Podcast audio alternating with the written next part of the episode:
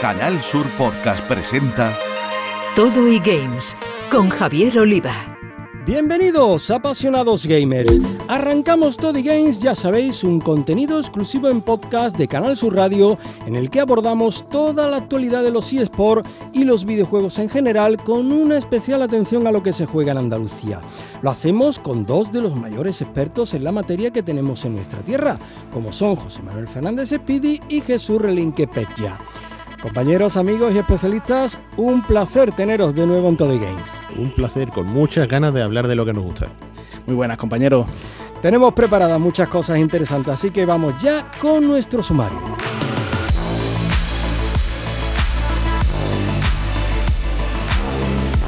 Vamos a conocer hoy la vida y el trabajo de una streamer, andaluza por supuesto. Ella es la jienense Eva María Díaz, conocida como Evi Campanella. Su especialidad, el terror.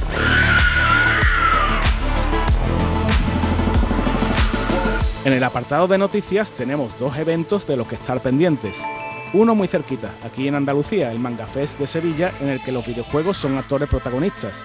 Y otro, un poco más lejano, pero aún así uno de los más importantes del mundillo del ocio electrónico, como es el The Game Awards de Los Ángeles.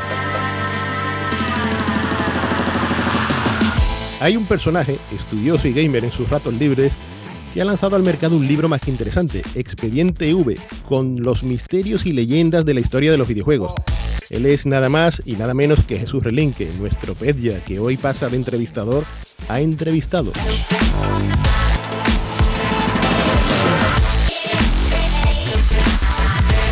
Y para terminar, como solemos hacer, jugaremos unas cuantas partidas. Primero con una novedad como God of War Ragnarok y después viajando al pasado con otro juego que es ya todo un clásico, Missile Command.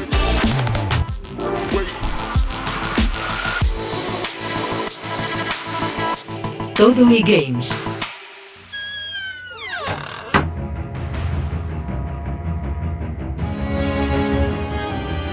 Una alternativa a eso de jugar con los videojuegos es el ver jugar a través de plataformas como YouTube o Twitch. En este último entorno es donde la streamer jiennense Eva María Díaz, más conocida como Evi Campanilla, hace gala de su pasión por los juegos de terror, recorriendo de principio a fin los parajes de clásicos y modernos videojuegos del género, mientras, como ella misma dice, manquea de lo lindo.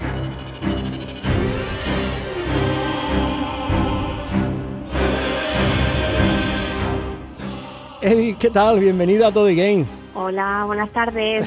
Muchas gracias. Nada, a ti por estar con nosotros. Eh, oye, ¿qué pasa? ¿Que se te da mejor contar lo que jugarlo o qué? Mm, bueno, pues yo creo que sí. A ver, yo tengo, yo tengo dos de palabras, pero Mm. es verdad que jugando pues es más manca que... Vale. bueno, no te preocupes. manquilla, soy manquilla, No te preocupes bueno. que aquí manqueamos todos. Eh, nuestro gamer José Manuel Fernández Speedy, que está aquí con nosotros también. Y oye, se une a la charla que, que tiene mucha curiosidad por saber más cosas sobre ti. Sí, y lo Muy cierto y verdad es que, bueno, en el mundo de, de Twitch pues te encuentras de todo, ¿no? Pero que fue toda una alegría toparme con el canal de Evi, porque es que no siempre te encuentras a un streamer con tanto arte y simpatía, ¿no? Esto es así. Y bueno, por aquí, que sabemos que eres jugona de pura cepa, pero cuéntanos, Evi, ¿qué es lo que te llevó a entrar en Twitch? Bueno, pues en primer lugar, muchas gracias por eso de arte. lo del arte, se ve que lo llevamos, ¿no? En, Aquí en el sur. claro. Pues mira, yo empecé en Twitch mm, no como streamer, empecé como espectadora. eh, entrando pues a algunos canales y, bueno, como me gustaba mucho el tema de los videojuegos y aparte yo tuve un canal de YouTube anteriormente, bueno pues el, el pánico este escénico de la cámara de vídeo pues como que no lo tenía. Entonces un día dije, bueno, ¿y por qué no?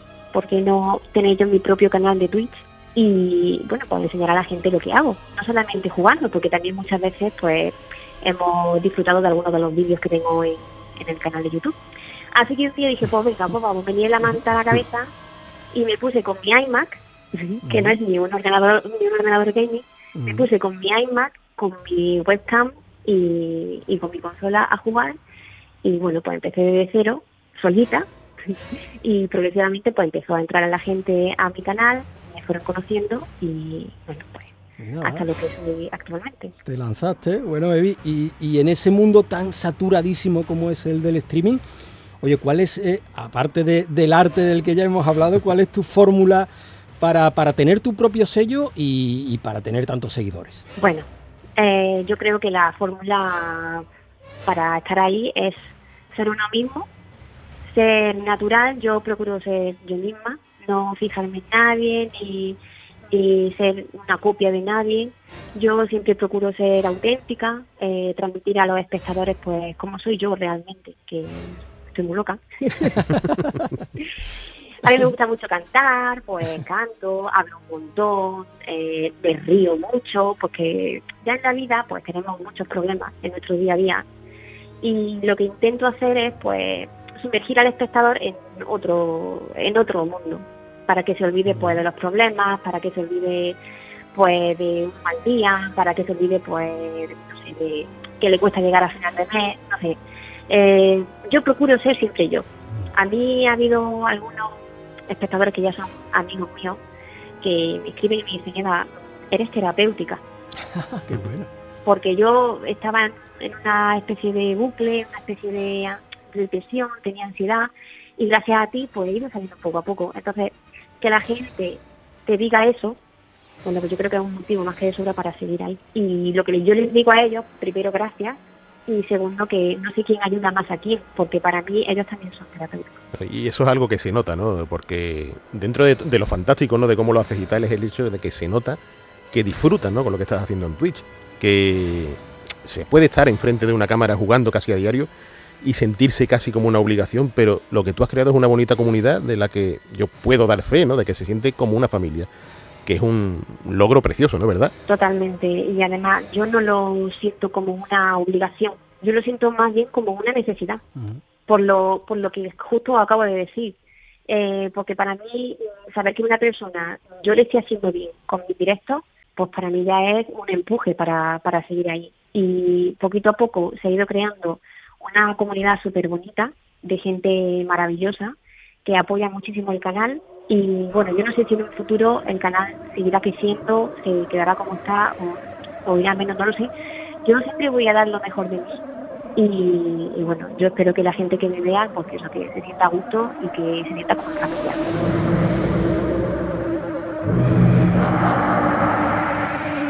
Y quien nos escucha dirá, bueno, pues serán juegos así divertidos y tal. No, no, no, no, no. Juegos de terror. Oye, ¿por qué el terror? Porque mi vida es terrorífica. Bienvenida al club. es que llevamos una vida de que dan miedo, de verdad. pues mira, yo de pequeñita, siempre en casa, pues hemos disfrutado mucho del terror. en casa no ha habido tabúes de estos de, uh, una peli de miedo, nada, a la cama, no. En casa desde pequeñito hemos disfrutado el terror en familia y es una cosa pues, con, la que yo he crecido. ¿No? Y, luego, pues obviamente, eh, me gusta mucho pues el tema de los videojuegos, es como que me transportan a, a, esa, a, ese ámbito, ¿no? al, ámbito del, del terror. Eh, luego una cosa que es, bueno, no tiene mucho sentido, pero yo en mi día a día soy muy miedosa. o sea, yo, por ejemplo, y eso lo he dicho muchas veces en el canal, eh, yo sola no jugaría a esos juegos si lo juego es, hombre, me gustan los videojuegos de terror, pero me gusta compartirlo. Porque yo estoy sola, en casa, de noche. Pues fíjate, a esto respecto, ya con los juegos de terror, que seguro que me vas a decir uno de miedo, esta pregunta hay que hacerla sí o sí. ¿Cuál es tu videojuego favorito y por qué? Y bueno, yéndonos incluso más atrás, aparte de este favorito, ¿cómo descubriste esto del videojuego? Bueno, pues mi saga de videojuegos favorita es Resident Evil. Eh, me gustan todos los juegos de Resident Evil.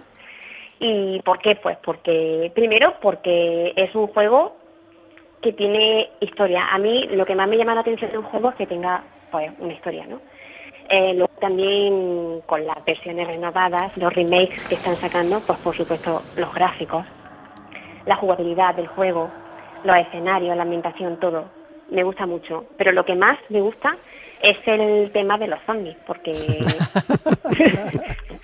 como yo veía muchas películas de muertos cuando era pequeña, pues claro, de repente que saquen un videojuego de con esa ambientación ¿no? del mundo zombie y tal, para mí fue un hype total, me encanta. Y con respecto a la otra pregunta, pues yo conocí el pues, mundo este de los videojuegos y tal, pues gracias a mi hermano, que tenía un Spectrum, Sí. creo que era la versión Sinclair, si no me, si no me acuerdo mal. La marca, sí. Sí, y este era el que tenía la cinta. Eso es. Exacto, pues ese.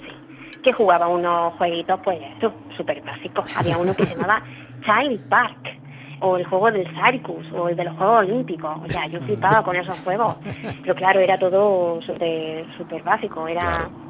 Y luego tuve una Game Boy, que ahí ya me inicié yo en los videojuegos de pues, Super Mario Land, el Tetris. que me acostaba por la noche, veía la, la, la- las piececitas caer cuando Encajándose. cerraba los ojos. pues sí, así conocí yo el mundo de los videojuegos. Y luego, como anécdota, eh, estuve trabajando en una tienda de videojuegos Ah, que ya no existe, que se llama GameStop. Y bueno, ahí pues conocí a personas maravillosas que me enseñaron un montón del tema de, de videojuegos. Y bueno, ya pues a modo de anécdota que, os lo quería comentar.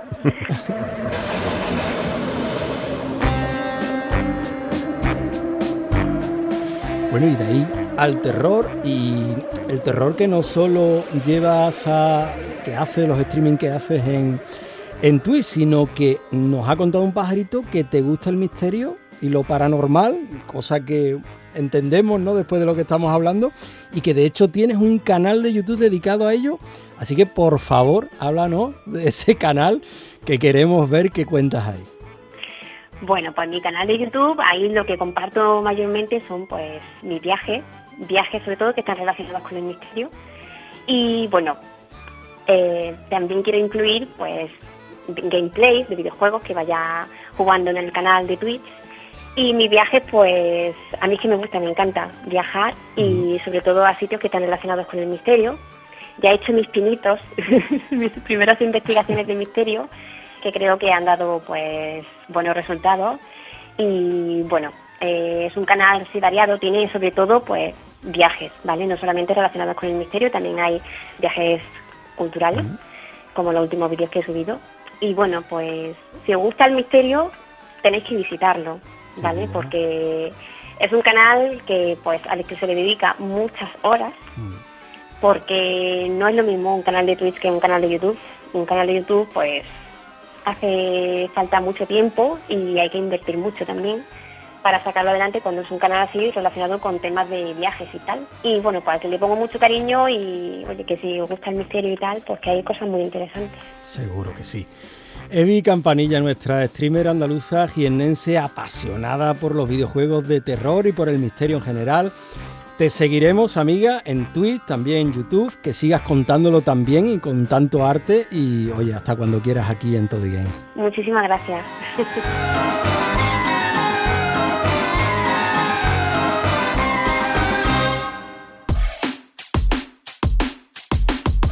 Seguro que en el próximo evento del que os vamos a hablar en nuestra sección de noticias habrá más de un streamer.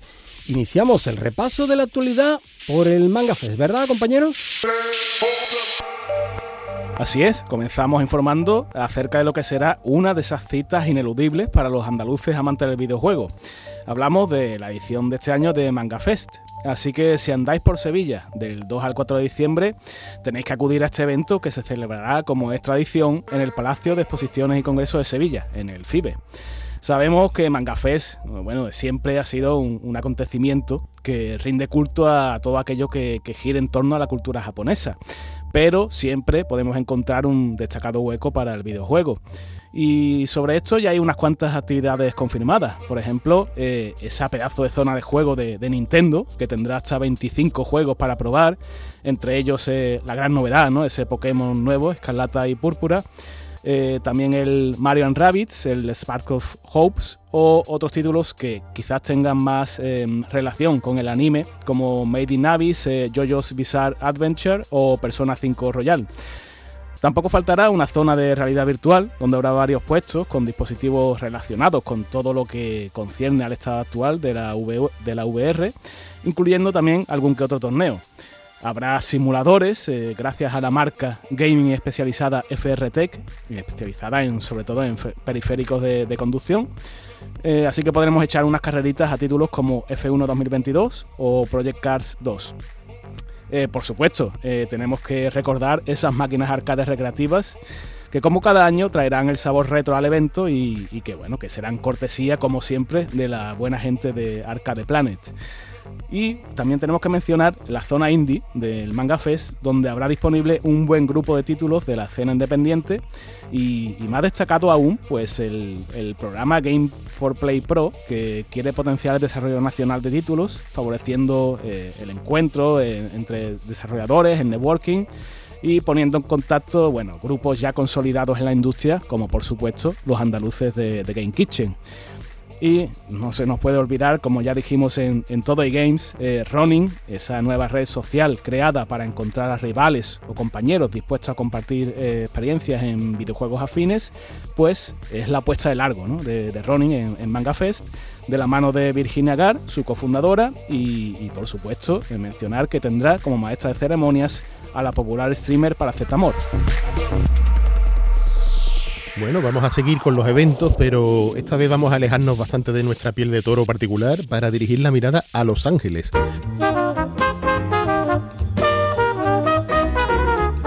Que por supuesto nos estamos refiriendo a los The Game Awards, la más esperada de las fiestas del videojuego, que se celebrará justo tras la madrugada del 9 de diciembre eh, emitiéndose en los canales oficiales a partir de, bueno, de las 2 de la mañana. y que hacer un poco de trasnochamiento ahí, bueno, ¿sabes?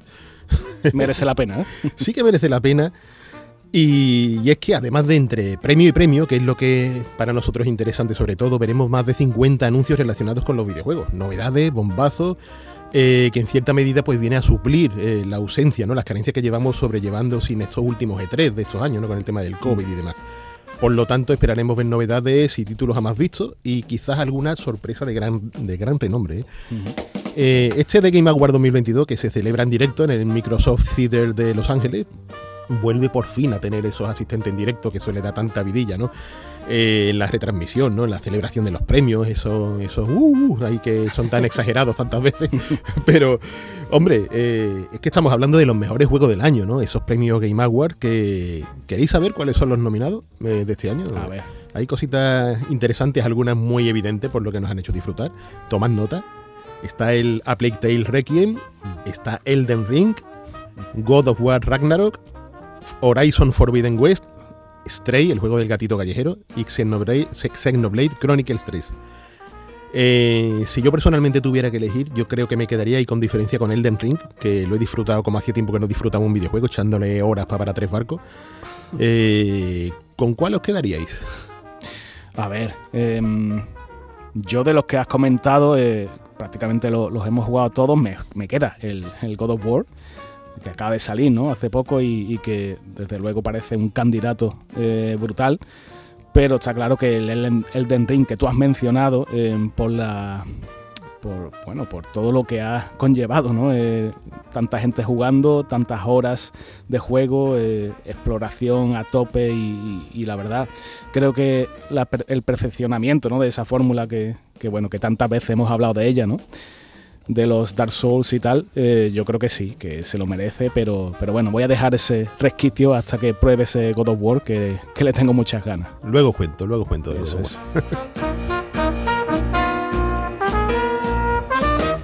y bueno, pues ahora vamos a cambiar otra vez de tercio con una noticia eh, sinceramente a mí me encanta este tipo de noticias porque, bueno, si, si, estuviera tiempo de ampliar ese libro de los expedientes V del, videojuego, eh, yo creo que... Este que luego hablaremos. Ah, por supuesto, por supuesto. Aquí está, todo hilado, ¿no? Em, bueno, pues este nuevo título que va a ver la luz en, en diciembre yo creo que, que, sería de la partida, ¿no? Eh, el título se llama I Am Jesus Christ.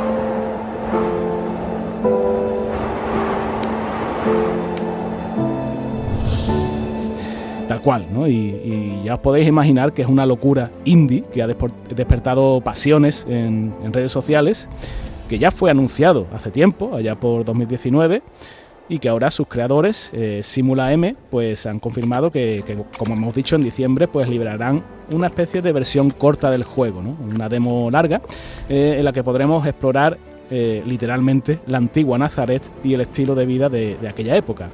O sea, estamos ante un juego de simulación realista eh, en el que controlamos a Jesucristo, como, como habréis adivinado, y, que bueno, ya hemos visto algún tráiler en el que vemos cosas que, no creeríamos ver nunca ¿no? en, un videojuego.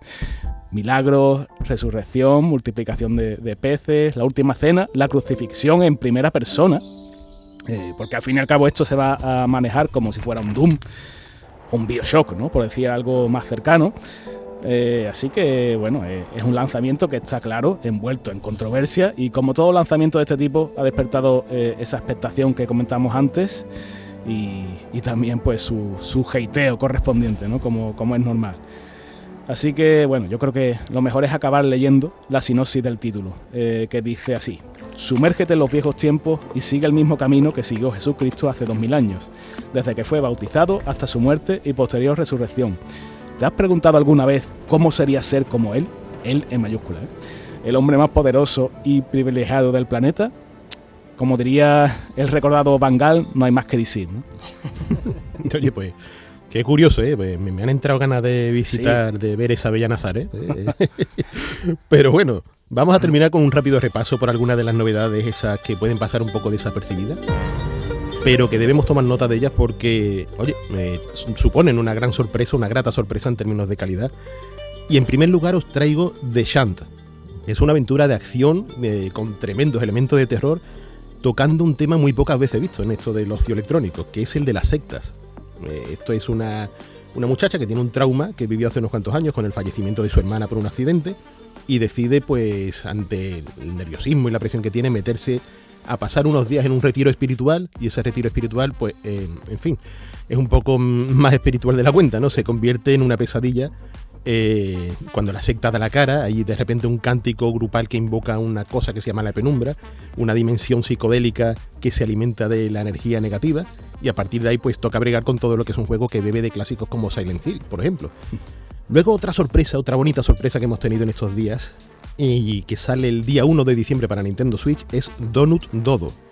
Eh, este, en este caso, la buena gente de Flynn's Arcade pues, nos ha hecho llegar esta pequeña joyita que recoge toda la esencia de mito del arcade como Donkey Kong o Burger Time, este del cocinero que va montando las hamburguesitas. Y tiene todo ese sabor de esos primeros compases de los 80, ¿no? Ese aroma de esa Nintendo primigenia. Eh, es increíble sus desarrolladores, que son de Luxemburgo, Pixel Games, y han retratado ese estilo eh, plasmando un juego simpático, desafiante como el solo, eh, con un cocinero pachelero que tiene que recoger las rosquillas que ha robado una especie de pájaro extraño gigante. Todo con un aire muy Donkey Kong, eh, súper difícil, pero mm, de estas veces que sabes que a base de jugar vas a ir, avanzando, muy adictivo en ese sentido y, bueno, súper saludable, ¿no? Un título así, con esa esencia tan, tan clásica y tan pilladlo, pilladlo porque lo que llevo probado es que me tiene todas las noches enganchado con, una, pequeña maravilla. Y bueno, y mientras probaba la demo del inminente Vengeful Guardian Moonrider, que es vaya juegazo al estilo Shinobi Hagane, es un samurai pixelar del futuro, bueno, una barbaridad que todavía está por salir el juego, saldrá a finales de año. Pues me pillé la segunda parte del juego de Cobra Kai, a mí me encanta la serie Cobra Kai, pero es que el juego de verdad es para darle de comer aparte. Vaya cosa Vaya, este Cobra Kai 2 Dojo Rising, eh, título esperpéntico que solo se salva por la banda sonora, eh, que la hacen los responsables de la serie. Y eh, ahí es una pasada el juego. Ya nada más por eso merece la pena. ¿eh? Pero como juego, por muy fan que seas de Karate Kid, de Cobra Kai y tal, no, no hay por dónde cogerlo. Todo y Games, con Javier Oliva. Halloween se quedó en el recuerdo, pero aún podemos seguir sintiendo miedo. La propuesta que os traemos hoy es un libro de un maestro del misterio, autor de esa saga del Club de los Pringaos con la que nos hemos reído y también nos hemos acongojado en La llave de los misterios y Los jinetes del sueño. Ese mismo creador de aventuras nos conduce ahora a otra de sus pasiones, los videojuegos, para hablar de mitos, polémicas y leyendas de la historia del ocio electrónico. Las ha volcado en Expediente V, un regalo de lectura para estas navidades.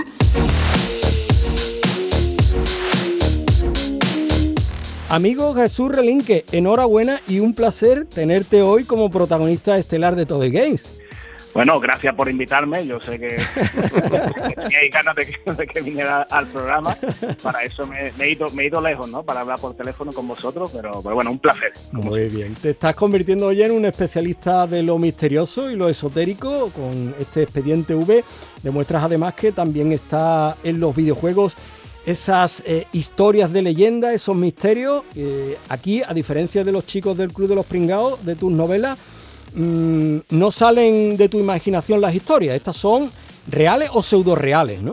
Bueno, como, como toda leyenda, ¿no? Sea el, ámbito que sea, eh, pues son historias que va contando la gente, que siempre tienen algún tipo de germen real, pero que después se va deformando, ¿no? conforme se va contando y pasa el tiempo y al final acaba construyéndose ahí una historia que muchas veces pues no, nos da miedo, eh, otras veces nos sorprende y bueno, al fin y al cabo a mí me interesan, siempre me ha interesado, como habéis comentado, este tema, el tema de, lo, oculto, ¿no? de lo, secreto y, si metemos en la ecuación a los videojuegos pues está claro que, era un, ámbito de, estudio y de análisis que de una u otra manera tenía que hacer yo un libro como este, ¿no? Una recopilación de todas esas leyendas, misterios y, mm. cosas chungas y extrañas, ¿no?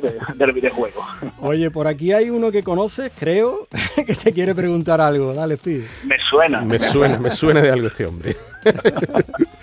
Bueno, yo que llevo de cerca siguiendo cómo has peleado, ¿no? Para dar forma a este libro, que me, me consta que llevas bastante tiempo liado. Eh, aquí has volcado mucho de lo que te fascina, ¿no? Relaciona con el misterio, con los videojuegos, ¿no? Son las dos cosas que, bueno, ahora mismo mueven, digamos, tu alma más creativa, ¿no? Pero, ¿cómo surge la idea de hacer el libro? Pues mira, acababa de hacer contigo Génesis, fíjate tú, las cosas. ya llovió, ¿eh? primer libro. ya llovió. En 2015 se publicó eh, nuestro nuestro primer libro eh, de ensayo de videojuegos. Y, y, pensé, bueno, a ver qué es el siguiente, cuál sería el siguiente tema que le podemos meter mano y de hecho tengo por ahí un índice, una especie de borrador de los temas que, bueno que, podríamos aglutinar en, misterio videojuego, ¿no? En estas tres palabras que, bueno que empecé a meter pues las leyendas más populares, las que todos conocemos, esos juegos malditos como Berserk, esas leyendas como Polybius y, bueno y otros tipos de, de, cosas chungas como he dicho antes, ¿no? Como censura, controversia y, y esas cosas, ¿no? Eh, como digo, bueno, estamos hablando de 2015, 2016. A partir de ahí, pues han surgido algún eh, un par de colaboraciones con, con nuestro compañero Iker Jiménez, con, con también el amigo Santi Camacho, ¿no? Eh, gente relacionada con, con el misterio y, y, que le gustan los videojuegos Así que, eh, como he dicho un poco antes de la introducción, eh, creo que todo, eh, cada elemento, al final tendía ¿no? y derivaba a, lo que, a lo que es Expediente V, ¿no? toda esta colección de, de cosas misteriosas y extrañas en torno al videojuego. Bueno, ahora nos detallarás todo lo que contiene ese expediente V, pero supongo, Jesús, que esa entrevista inédita con el creador de aquel ET, el extraterrestre para Atari, será una de las mayores satisfacciones ¿no? de este ensayo tuyo. De hecho, fue un punto de, inflexión, diríamos, ¿no? porque, a ver, como he dicho, pues yo llevo varios años preparando contenidos de manera individual, eh, tenía también ese índice al principio, pero quizás me faltaba algo para que me diera el empujón definitivo y, lograr ponerme en contacto con Howard Scott Workshop, que es el el creador de, esta maravilla de extraterrestre, ¿no? el, juego más vilipendiado de la historia con, diferencia, eh, que yo no digo que se lo merezca o no, ¿no? eso es, bueno, un poco, es un poco subjetivo, eh, pero eh, evidentemente corrieron ríos de, tinta alrededor de, lo que derivó este juego que se enterró, cuenta la leyenda, en el desierto de, de Alamo Gorda, en Nuevo México, porque Atari no tenía no tenía manera, no vendía ni a tiros ¿no? los juegos, de lo malo que era, se decía. Y nada, pues qué mejor, qué mejor en estos casos que recurrir a la fuente original, y la fuente original era Scott Warshaw, que hoy día es un psicoterapeuta en Silicon Valley. O sea, es un, es un, hombre que se dedica a, intentar escuchar los traumas de la gente que programa. Tiene trabajo, tiene trabajo. Vamos, le sobra el trabajo y, además se reirá seguro, ¿no? Porque tío tiene un sentido del humor muy, muy curioso, muy negro también. Y, bueno, como digo, la, entrevista que fue por, por Skype, que en la que me ayudó mi, mi colega Javi Tayu, porque fue evidentemente en inglés, y, el inglés tú sabes cómo llevamos aquí, ¿no? Eh, por, por, aquí, por el sur. Pero bueno, nos entendimos y, nos reímos mucho y, por supuesto creo que es un valor muy, muy eh, elevado, ¿no? El tener declaraciones exclusivas de este hombre en el libro. Qué ganas de leerlo, Jesús. Esto, fíjate que, te ha acompañado muchas charlas donde tú hablabas del misterio, ¿no? Y conferencias donde has expuesto, ¿no? Esas cosas ocultas del videojuego. Y claro, muchos de ellos los recoges en este expediente V, pero de todos, de todos los que hablas, ¿cuál podrías decir que es el más tenebroso? Bueno, aquí no tengo ninguna duda en esta pregunta porque, bueno, eh, hay muchos temas escabrosos, tenebrosos, como tú has dicho, eh, incluso que, el gusto es bastante dudoso, ¿no? A la hora de leerlo, porque, bueno, eh, me quería meter un poco en el fango también, ¿no? En, ese sentido.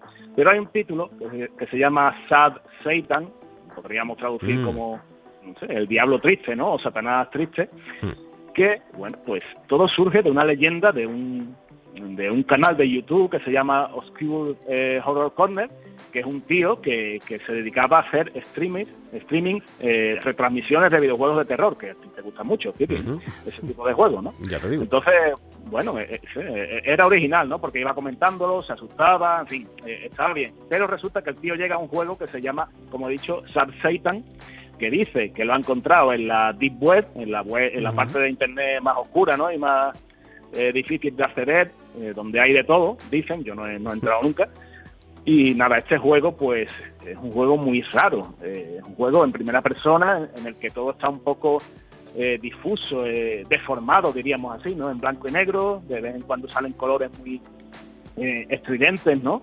Y, e imágenes muy, muy escabrosas, como he dicho, que, bueno, que son una especie de criaturas de, baja estatura y tal, que, que se confunden con, fotos reales de, de psicópatas, incluso, bueno, relacionadas con casos más chungos de, de, pederastia, ¿no? O sea, es un juego muy, muy oscuro, eh, el más oscuro con diferencia, que acaba o desemboca en que el creador, eh, el streamer de, este, de este canal, pues desaparece de la noche a la mañana después de jugar al juego, ¿no? Y esto es verdad, no, no se ha vuelto a saber nada de él. Así que, bueno, si queréis saber un poco más del título, ahí os he dejado este, este gancho, ¿no? Eh, que como digo, pues es, habla las claras de que aquí no solo hay leyendas, hay misterios, sino que hay casos sin resolver. sí, sin resolver y, como digo, muy, muy oscuro, ¿no? Controvertido. Mencionas casos populares también como el de Polybius o el de la recreativa Bercer, que bueno, alguna vez lo hemos eh, eh, lo hemos abordado de puntillas, ¿no? Por aquí por Todo y Games. Mm, cuéntanos un poquito más sobre estos dos casos. Bueno, sobre estos dos casos, como, como has comentado Javi, pues hablamos de ellos en, todo el Games. Eh, diríamos que son los más populares en el caso de las leyendas urbanas, Polybius, mm. la máquina, eh, la máquina de, la CIA, ¿no? Del control mental del, del MK Ultra, que se jugaba, pues, eh, gobernaba tus acciones, no te dejaba, no te dejaba dormir, eh, bueno, te decía que pagaras tres veces la, factura de la luz, cosas muy, muy chungas, ¿no? Eh, claro, entonces, bueno, sí, sí, sí, eso es lo peor que te puede pasar hoy. Entonces, claro, eh, ¿qué pasa? ¿Qué he intentado hacer yo con Polibius? Que, se ha hablado ya millones de veces, pues intentar indagar el origen, de dónde sale todo toda esta leyenda, que se supone que sí, que es leyenda, ¿no? Que alguien lo creó, pero ¿en qué momento? Eh, bueno, algo he podido encontrar por ahí, aunque evidentemente queda la puerta abierta ¿no? a descubrir más datos, pero, pero por ahí queda. Y respecto a Berserk, pues eh, también es una historia que, tiene que tiene, mm, eh, tiene mandanga porque, bueno, murió alguien jugando a este juego a principios de los 80, está Peter Bukowski, y resulta que hay noticias escaneadas ¿no? de periódicos de la época que constatan que de verdad este tío pues murió ¿no? jugando a, Berserk tuvo la culpa Berserk de que muriera eh, de un, de un infarto, pues bueno, eso queda un poco en la opinión del lector. Evidentemente parece algo, eh, una, mera y macabra coincidencia, pero eh, bueno, yo creo que Expediente V, más allá de registrar estos casos, que, evidentemente eh, quiero que, de alguna manera sirva de, enciclopedia del misterio del videojuego, pues eh, quiero que también haga pensar al lector ¿no? y, saque sus propias conclusiones. Claro. Bueno, y entrando más en detalle en lo que se refiere a tu libro, ¿cómo es? Eh, ¿Qué es exactamente lo que vamos a encontrar en tus páginas? ¿A quién has engañado? ¿A quién has engañado para que escriba el prólogo? bueno, bueno, pues eh, empiezo con la última pregunta porque le tengo mucho cariño a, Santi Camacho, que, evidentemente le he dado coba ¿no? y, conseguí que me escribiera un prólogo magnífico en el que mezcla un poco el contenido del libro con su propia eh, experiencia. Y bueno, pues en el libro eh, vamos a encontrar todo lo que hemos dicho y muchos casos más, ¿no? por decirlo de manera ordenada, pues tenemos varias, varias secciones. Tenemos sección de leyenda urbana, sección de juegos malditos, una sección también muy curiosa de huevos de Pascua, en la que podemos encontrar, por ejemplo, eh, bueno, huevos de Pascua, como sabemos, eh, son datos, eh, situaciones ocultas en un juego que, salen a la luz muchas veces por propia casualidad, ¿no? Por, porque alguien se dedica a presionar todos los botones a la vez y sale algo, ¿no? Sale el nombre del, del, del autor, del programador, o sale un mensaje oculto, en fin.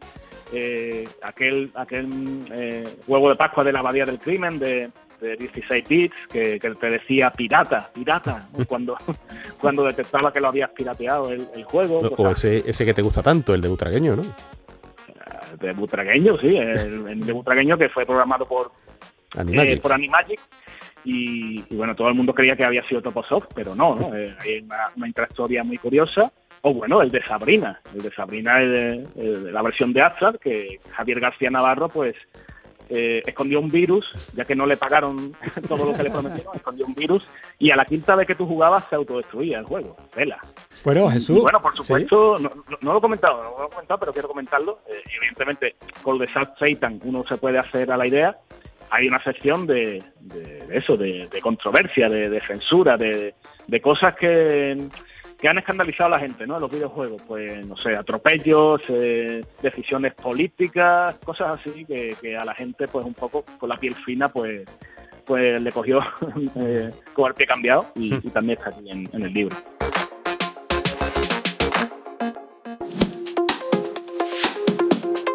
Pues para terminar, Jesús, ¿cómo podemos conseguir este expediente V?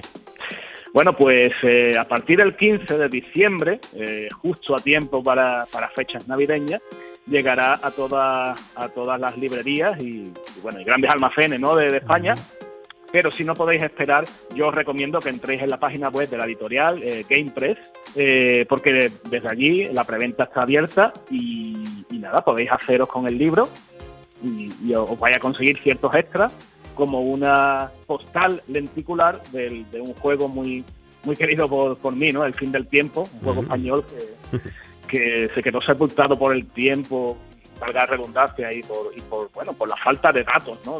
Durante muchos años se creía que era una invención, pero al final bueno, pues acabó encontrándose y esta postal pues recrea la, carátula de, una máquina recreativa con un, con un bicho marino tipo, tipo profundo de, de Lovecraft y, y, con una señora en mono rojo, que era muy, bueno, toda, toda esta, este gazpacho era muy de, los de los 80, ¿no? Así que, bueno, hemos aprovechado para, para que sea, eh, forme parte de la colección de, quien quiera comprar este expediente V. Pues ya sabéis, Expediente V, editado por Game Press, el último libro de Jesús Relinque, nuestro Pella en Todo y Games, la obra que no os podéis perder para conocer el lado misterioso de leyenda que ha rodeado al mundo de los videojuegos en su ya dilatada historia. Jesús, nuestros mejores deseos, amigo, para que llegue a cuanto más gamer mejor y sigues con nosotros aquí en Todo Game, ¿no? Claro que sí, y, bueno, ya tenéis cosas que apuntar para la lista de los Reyes Magos. Qué bien vende.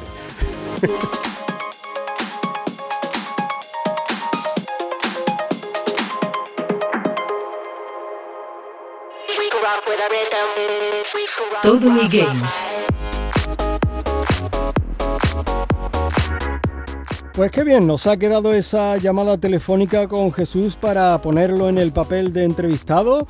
Lo incorporamos ya al estudio porque toca jugar y eso él no se lo pierde. Pero arranca tu speed y le damos un respiro a nuestro novelista particular. Eso, que vaya llegando tranquilo porque mientras, mientras, vamos a hablar de God of War Ragnarok.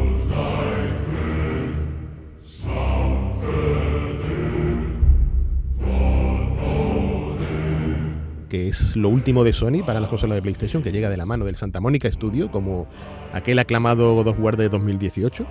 Y bueno, este Ragnarok continúa prácticamente donde lo dejó su antecesor, con Kratos y Atreus, su hijo, buscando respuestas debiendo viajar a cada uno de los nueve reinos, mientras la fuerza de los dioses acardianos eh, se preparan para la batalla profetizada que supondrá el fin del mundo. Esto, ¿cómo se llamaba? El, Ragnarok, precisamente. Totalmente. Sí, sí.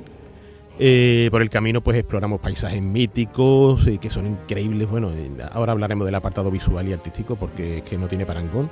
Y como no, pues nos enfrentamos a todo tipo de seres, monstruos, animales titánicos, dioses nórdicos. Una barbaridad. Y es que eso es lo que es God of War Ragnarok, una barbaridad que luce fantástico en PlayStation 5, pero que como bien hace Sony con todos estos lanzamientos AAA exclusivos para sus máquinas, no se olvida de PlayStation 4. Y ahí sigue siendo un título excepcional. O sea, es barbarísimo que en una consola que tiene tantos años a su espalda, y esto dejando de lado un poco las ventajas de la nueva generación, con detalles como resolución a 4K, 60 imágenes por segundo, el audio 3D, las cargas rápidas, las cositas del mando nuevo, ¿no? Eh, pues en PlayStation 4 sigue siendo un juego impresionante, impresionante en todos los sentidos. Esto por otro lado tiene su lastre, porque cuando juegas en PlayStation 5 notas cosas que se podrían haber evitado, como esos tiempos de carga que se disimulan, a lo mejor cuando Kratos pues levanta un tronco para que el hijo pase por debajo, venga, pasa, mientras está cargando el juego el siguiente escenario. Pero bueno, son males menores, ¿no? Que realmente no hacen daño, es un mal entre comillas endémico que tenemos más que asumido pero que no pasarán seguramente cuando lleguen los juegos exclusivos para la consola, para la PlayStation 5. Pero, ¿qué queréis que os diga? Son pequeños trámites que disimulan la carga de esos escenarios y, que no hacen que, el juego sea menos de lo que es, ¿no? God of War Ragnarok, eh, ahora mismo lo más impresionante que a día de hoy te puedes echar en, la, en cara, en la consola, da igual, PlayStation 4 o 5, como lo pongas, eh, se mire como se viene, es un espectáculo tecnológico y artístico que no está al alcance de nadie. O sea, sabéis que yo me dedico al desarrollo, pues a mí se me quitan las ganas de seguir desarrollando cuando veo algo así, ¿no? Porque es tan titánico, ¿no? Eh, pero lo mejor de todo es que, aparte de lo visual, lo, sonoro, ¿no? La banda sonora de Bill McBride, que, lo conocemos de series de televisión como The Walking Dead y demás. Lo mejor de todo es que eh, esa bonita carrocería no es más que un andamiaje mm, maravilloso para lo que es un juego bestial. O sea, el sistema de combate que tiene, que mejora todavía lo que ya vimos en el anterior, dinámico, eh, adictivo en todos los sentidos, ¿no? Eh, luego para como una historia que te atrapa, te, agarra, no te suelta de ninguna manera.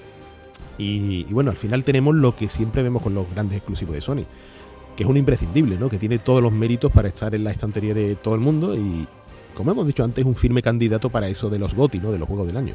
No has comentado en ningún momento la palabra continuista y me gustaría preguntar si se le aplica ¿no? en este caso. Absolutamente. O sea, quiero decir, tú te acabas el primero y te ponen el segundo y parece que sigues jugando al mismo juego. Del tirón. Exactamente. Es, obvio que notas avances técnicos, avances mm. impresionantes. Solo hay que ver, por ejemplo, eh, cuando Kratos y su hijo están en la nieve y cómo van caminando y cómo se hunde esa nieve, que eso lo hemos visto en otros juegos, en The Last of Us 2, en Red Dead Redemption 2, pero como se ve aquí, o sea, te dice uno, madre mía, madre mía, el nivel de las texturas, eh, el poder verlo a 4K, 60 imágenes por segundo, que no es, no es habitual tener 60 imágenes por segundo a 4K, o sea, es de ensueño, de ensueño. Pero como juego es lo mejor de todo, que si te sentías bien jugando al anterior, aquí se depura el combate, es como más intenso, pero es igual, es lo mismo.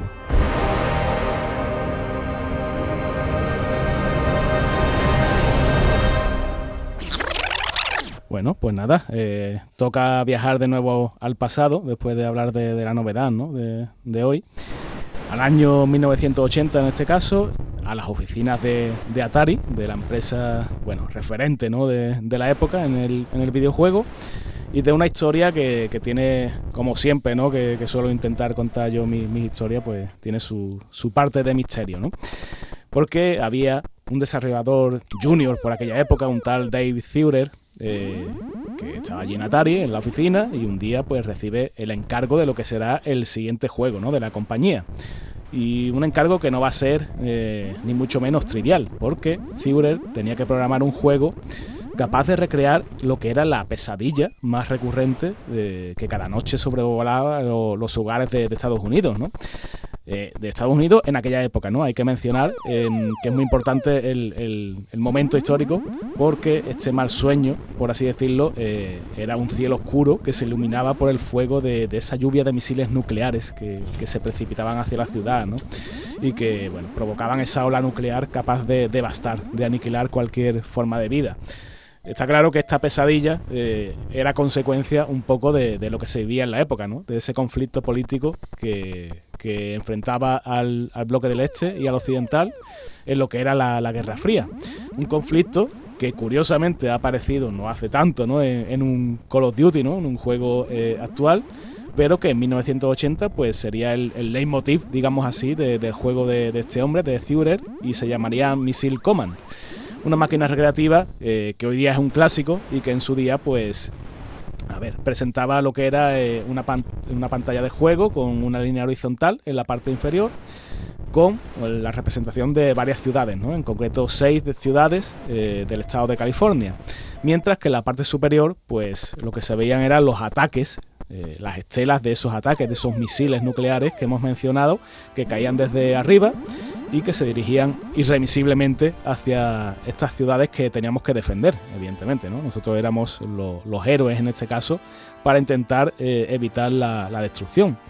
Nosotros, eh, cuando, cuando manejábamos em, nuestras armas, por así decirlo, pues en la máquina teníamos un, un trackball, para entendernos una bola eh, bueno, esta, esta bola que había en los ratones antiguos, ¿no? que, eso, esto queda también bastante, bastante retro. Muy retro.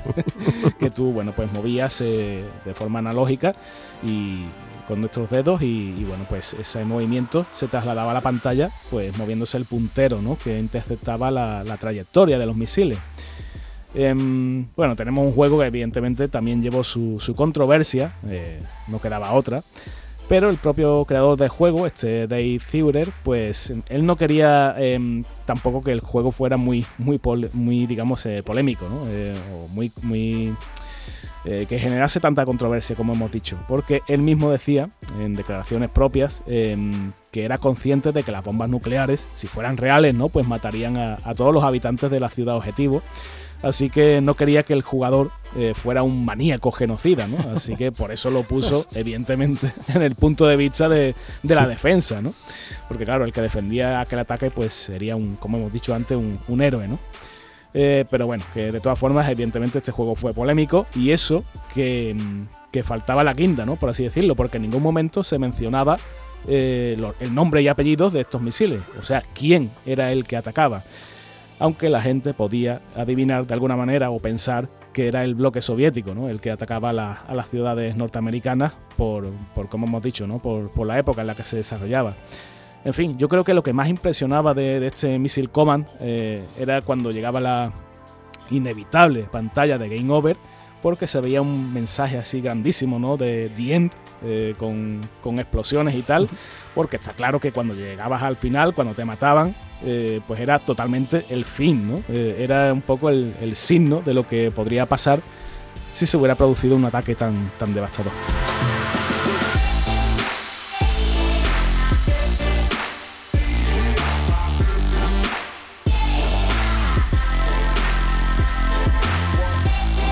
Así llegamos al final de esta nueva entrega de Todo y Games, el podcast exclusivo sobre videojuegos de Canal Sur Radio que ha estado realizado técnicamente por Álvaro Gutiérrez y Manu Japón, al que os pedimos que os suscribáis en nuestra plataforma o también en Spotify o Google Podcast.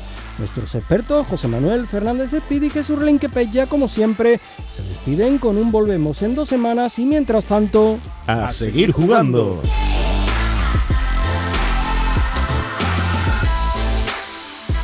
En Canal Sur Podcast han escuchado Todo y Games con Javier Oliva.